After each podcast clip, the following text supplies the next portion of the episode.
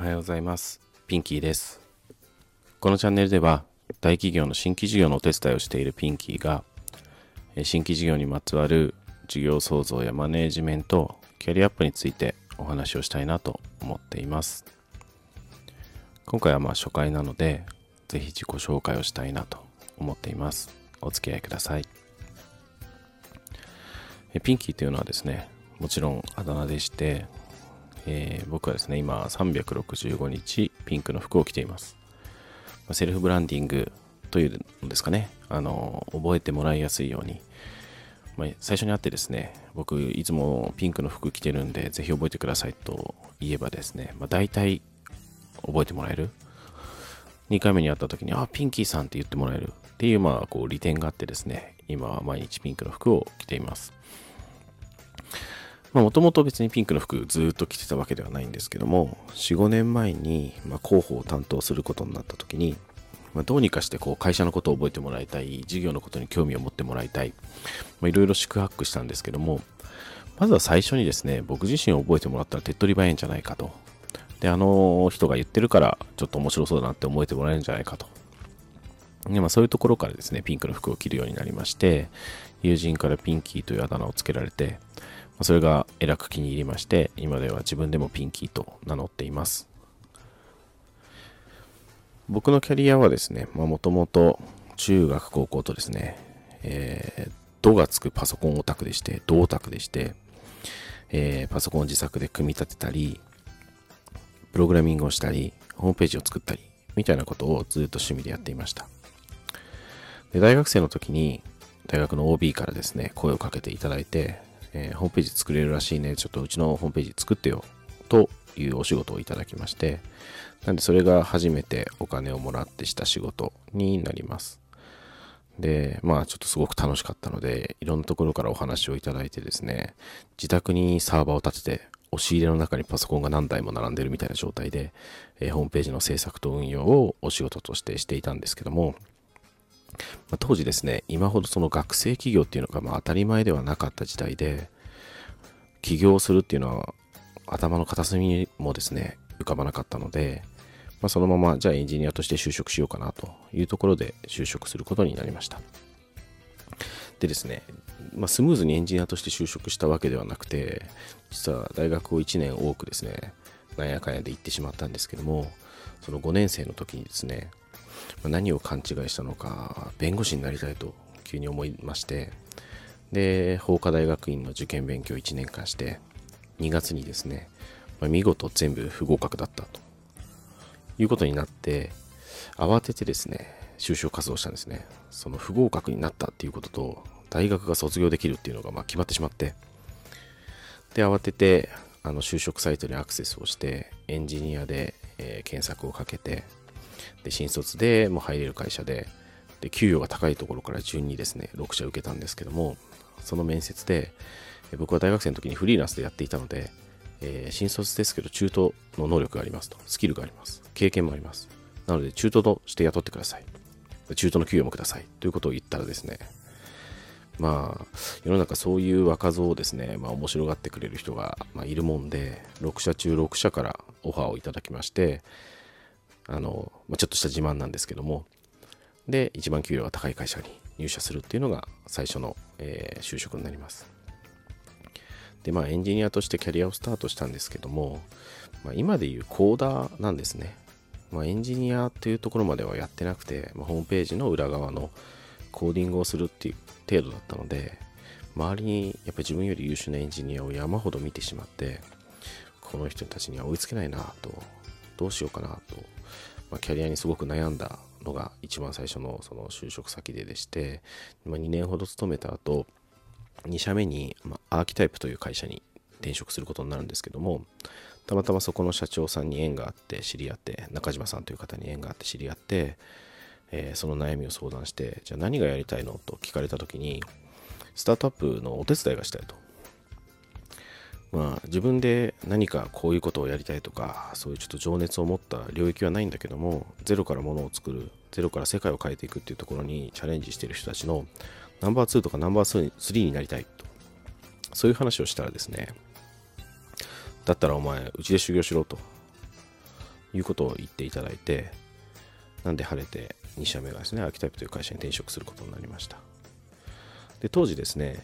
あの、シェアードオフィスをやっていて、スタートアップが同じオフィスで働いていて、で、僕はですね、大企業向けの新規事業のコンサル部隊で仕事をして、で、アキタイプという会社は、そこでですね、大企業とあのスタートアップ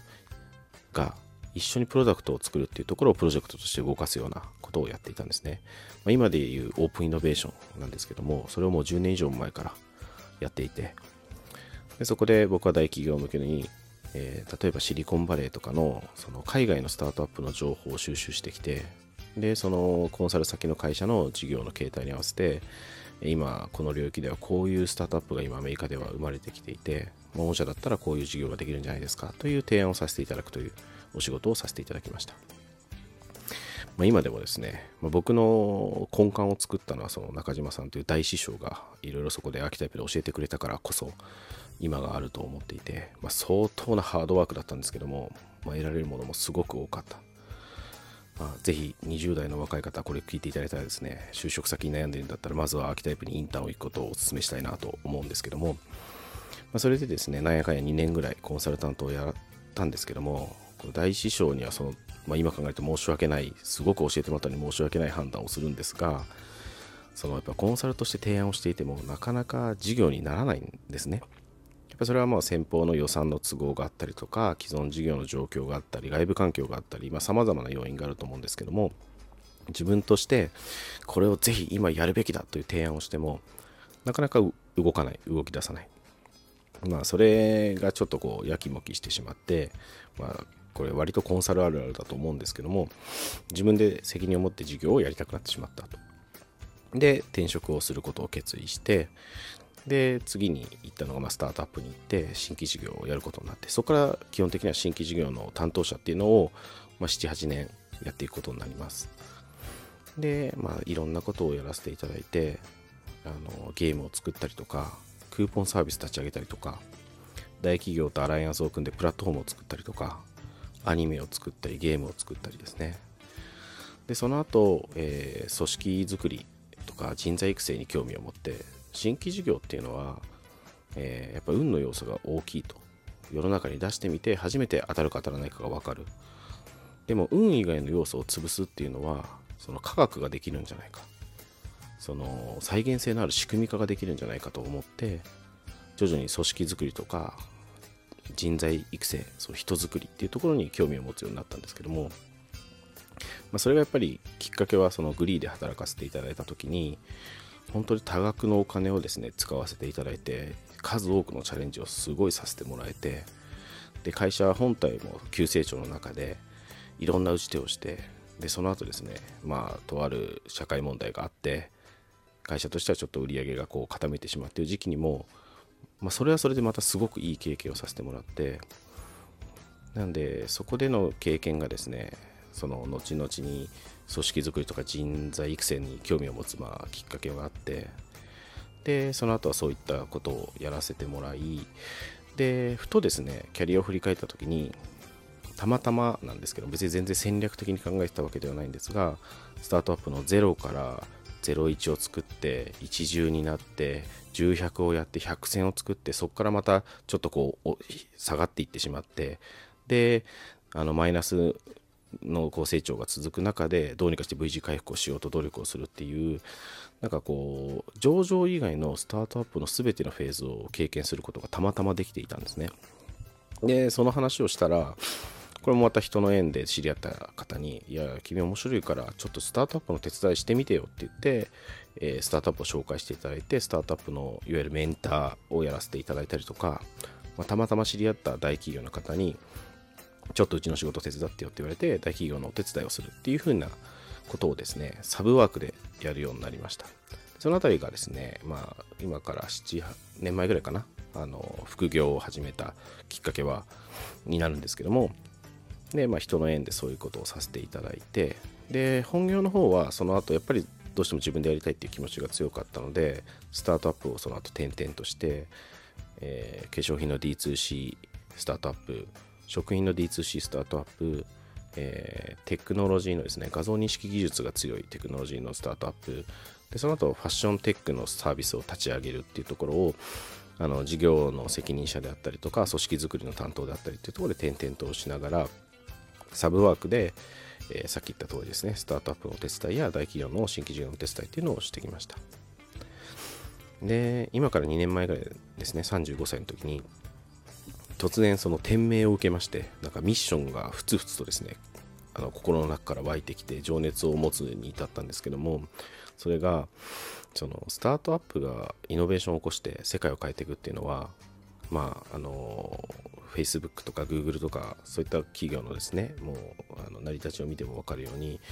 こうゼロから世界を変えていくっていうのはできていると、世界で世の中で起こっていると。ただ、じゃあそこに日本のスタートアップがどれだけできるのか、そういったことを、いわゆるユニコーンみたいな世界ですね。っていうのをこう考えたときに、やっぱどこまでいってもマーケットサイズっていうのがあるなと思ったんですね。その株式市場のマーケットサイズがアメリカとかから比べると日本は小さい。そうするとですね、資金調達する額もアメリカから比べたら10分の1、100分の1、1000分の1みたいな金額になってしまう。そうするとスタートアップって大きいチャレンジやっぱりしにくいはしにくいんですよね。ゼロから作るというところに対してのスピード感は当然速いんですけどもそれをこうスケールさせるっていうところがなかなか日本初で日本に根を張ってると難しいんじゃないかというふうに思ったんですね。なので最近はスタートアップのメンタリングをするときはもうすぐにアメリカに行けと。日本から始めないでアメリカから始めて逆輸入すればいいじゃないかっていうふうに、まあ、結構言ってしまうんですけどもでふと思ったのが大企業にはそれができるそのアセットがあるじゃないかと。それはやっぱブランドであったりとか販路であったりとかそれから人優秀な人でお金そういったものが全部揃っているのになぜ大企業はスタートアップのようにイノベーティブなプロダクトが作れないのか世界を変えるようなプロダクトが作れないのかでも振り返った時にですね日本のその大企業は作れてたんですよね昔は。やっぱ筆頭なのがソニーのウォークマンだと思うんですけどもああやって世界の人のライフスタイルを変えるようなイノベーションって日本の大企業も今までは作ってたと思うんですよ。あとは i モードとかもそうですよね。携帯電話にインターネットを載せる。今やっぱ iPhone が一番最初に作ったそのスマートフォンっていうところが世界をこれだけ大きく変えてインターネットがこれだけの力を持ったっていうのはもちろんあると思うんですけどあれの一番最初の起点は日本にあったんですよね。i モード。でじゃあなんで今大企業が新規事業を作れないのかっていうとですねそれはなんか単純にやり方を知らなくなっちゃったんじゃないかなっていうことにたどり着いたんですね。